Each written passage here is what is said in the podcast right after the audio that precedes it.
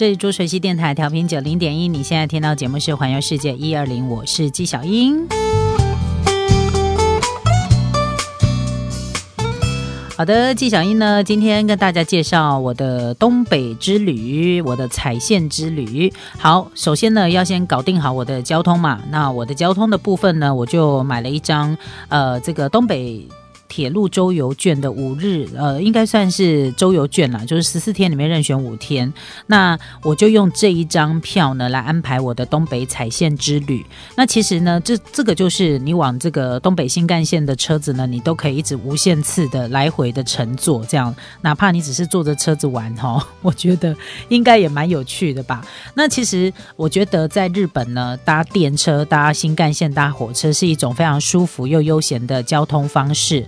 那你到日本的呃东北去旅行呢，你也不用太担心交通的部分，因为有很多呢为这个游客哦，对外国游客呢所。定制的一个旅游的交通套券，你都不用再为交通发愁。这一张呢，这个东北铁路周游券呢，可以让你在两周，也就是十四天之内，任选五天不限次数的随意乘坐，在指定范围之内的新干线、特快车、普通快车等等的铁路交通。简单来讲，就是 JR 跟新干线都可以搭，既方便又快速。不管你要从机场到市区，从东京到青森，你可以轻轻松松的。的彩片、青森、仙台、秋田、日光这些日本的东北部的地区，所以呢，非常的方便，而且可以让你在机场取票立即使用，呃，可以说是日本旅行的交通必备的一个相当好的一张套券呐，哈。那我觉得它很好用，也很可以让我很轻松的去安排我的东北彩线之旅。那我这一趟的东北彩线之旅呢？我第一天，呃，我安排的就是直接到山形哈，因为我此行有一个很重要、很想要去的一个地方，就是藏王树冰，想要去呃亲眼看看树冰长什么样子，这样哈，所以呢特别安排。那其实你从东京要到山形呢，也真的是还蛮。呃，蛮长的一段路程啦，然后再加上呢，这一趟呃去看藏王树边的这个过程呢，沿途沿路上有一些小插曲，然后基本上也算还是蛮顺利的，但是有一些出彩的地方，呃，我要跟大家呢讲讲一下，那也许呢你下次安排的时候就记得不要出彩了哈，呃。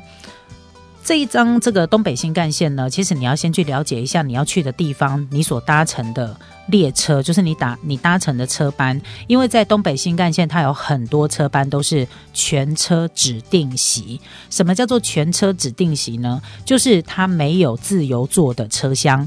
那你没有自由座的车厢，你就要指定车厢啊。那你一定会问啊，那指定车厢不是还要再加费吗？诶，这张套券呢，我觉得它很贴心的一点就是它可以让你指定。你可以呢先预约好你要坐的位置，而且呢是不用另外加费用的。好，呃，只呃可以搭乘的就是普通车厢啦，就像我们的高铁，它有分那个商务车厢跟跟对号车厢嘛。简单来说，它就是它的普通车厢就像我们的对号车厢。那你买了这张套券之后呢，你可以在你预计甚至你预计要买这张套券，你都可以先在呃 JR 的东日本铁道上面呢，先去预约你要去的那一天的位置。跟车次，好，我觉得这个是很方便的一点。那呃，有没有位置呢？你都可以事先先查好。唯一我觉得它比较缺点的地方就是，假设我都安排好我哪一天要去哪里，然后位置也都画好了，但是临时如果有一些状况，比如说有的人去滑雪，那当天可能风雪太大，车子没有开的时候，你要临时的换票，其实这个部分我觉得是比较对于呃。这个可能语言能力比较没有那么好的朋友来说，我觉得会比较麻烦一点。但是基本上你都可以比谈，好，就是你把这个安排好。万一如果真的发生了这种哦，你可能要去旮旯滑雪，结果那一天风雪太大，你没有办法去，那票都已经买好，怎么办呢？你就赶快回到那个呃这个新干线的办公室，哈，就是他那个呃这个旅客服务中心那个地方，你可以赶快的呃换车票。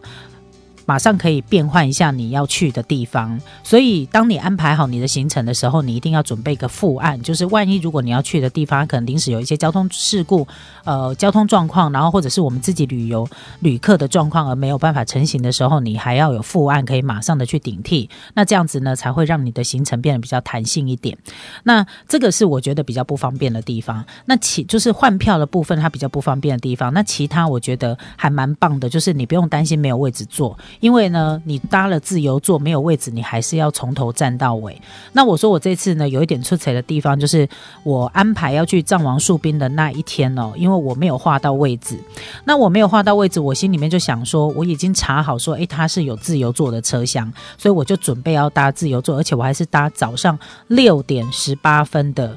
呃，可以说是东北新干线它第一班的车子，就是第一班往山行的车子。然后，呃，我想说那么早应该不会有人吧？结果你知道吗？当我搭上车的时候呢，我真吓死了，因为自由座全部都坐满，坐满了旅客，而且呢，已经有很多人是站着，要站两个小时到山行。哇，我真的看到以后，我真的是头有点昏呐。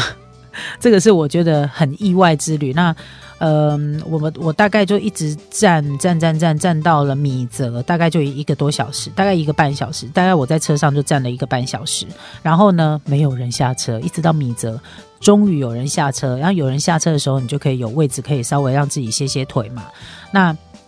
基本上就是你进入到三行线之后呢，有一些人会陆续的下车，这样，所以这一趟呢，就让让我们这个站票呢站了一个多小时，因为你你不出发要等下一班，可能要等到十点多，我觉得实在是太浪费时间了，所以呃，我们还是选择上了车，然后就站一下。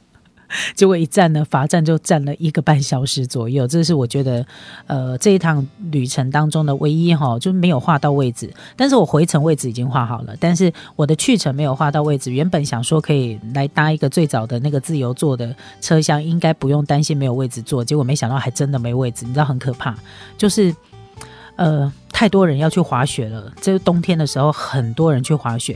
我发现不只是日本人，还我还遇到很多加拿大人，遇到很多香港人，遇到很多欧洲来的、德国的旅客，呃，甚至于台湾的旅客也很多哈。所以，呃，最好就是一定要画到位置啦，除非你像我们一样脚力很好，可以站一个半小时还不吭一声的，有没有？这样子的话呢，你就可以选择，就不用担心说有没有位置可以做这件事情。但是我还是建议大家，既然他有提供这样的呃服务，就是他们有这样子的优惠，你还是先把位置给画好。那我觉得会比较方便安排你的旅程。那通常因为我是从东京到东北的来回，呃，所以我画的位置大概都是蛮早出发的。我那这一趟要到藏王树冰去呢，我是搭最早的六点六点。呃，十几分的车子，那耳后的几天呢，我大概都是搭八点多快九点的车子哈，就是不用那么早，不用那么早出门，因为它的行程比较单纯一点。因为你去看藏王树冰呢。它比较麻烦一点，就是搭车搭到山形之后，你还要再从山形站呢转搭公车到藏王温泉。那到了藏王温泉之后呢，你还要走一段路去搭缆车，才有办法，而且要搭两段式的缆车，才有办法去看到。藏王树冰，所以在交通上，我觉得它是比较呃复杂一些哈，所以我会安排比较早一点的出门，然后希望可以看到这个藏王树冰。虽然呢有一点小插曲，就是早上出门的时候站了一个多小时，但是呢看到藏王树冰的时候，那个感动啊，还有那个壮观呢，我觉得还是让我觉得这一趟非常的值得。不过我要建议大家，就是如果你要自己去看藏王树冰的话呢，千万不要安排假。日的时候去，因为我这一趟安排就是在星期六，我觉得星期六真的人太多了。如果呃再加上日本人自己本身他们要去度假的哈，我觉得太多了，所以尽量就是在平日的时候要去去看藏王树冰呢，你也比较不会那么呃比较不会遇到像我这种自由坐还没位置的窘境了，好不好？所以呃在安排的这个行程上面呢，我觉得还是要稍微的。呃，做一下调整，那会让你的行程变得更加的顺利。好，那我们要去看藏王树兵呢，除了这个这一趟交通的动线从东京到山形，其实山形站在 JR 的车站来说，它其实是算大站。所以呢，你到了山形站之后呢，只要沿着指示去找到巴士站。找到巴士的月台呢，它附近就会有这个呃售票口，那你就可以去买一张这个去看观赏藏王树兵的一个套票。那这一张公车的套票呢？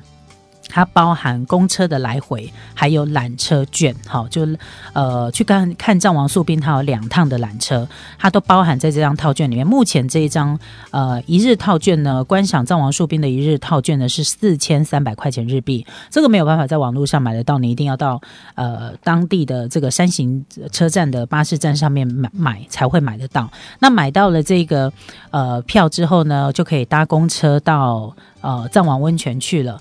呃，原本他在平日的时候，不过我觉得平假日虽然假日人比较多，但是他有他的优点。优点在哪里？你知道吗？因为他在假日的时候呢，他的车班非常的多，基本上你只要从三行站一下车，你马上可以衔接公车。可是如果平日的时候，他大概就是一个小时一一班的公车，也就是这个小时没搭到，你就要等再等一个小时。我觉得这个是比较浪费时间的。那因为我这次安排星期六去看藏王树。兵虽然站了一个多小时，但是呢，一下车之后呢，马上衔接公车，这个人多到一个你觉得不可思议的地步。因为我到到现场排队的时候，起码排了大概有六十多、六十几个人，然后我后面再算过去呢，都是现场大概排队有一百多个人。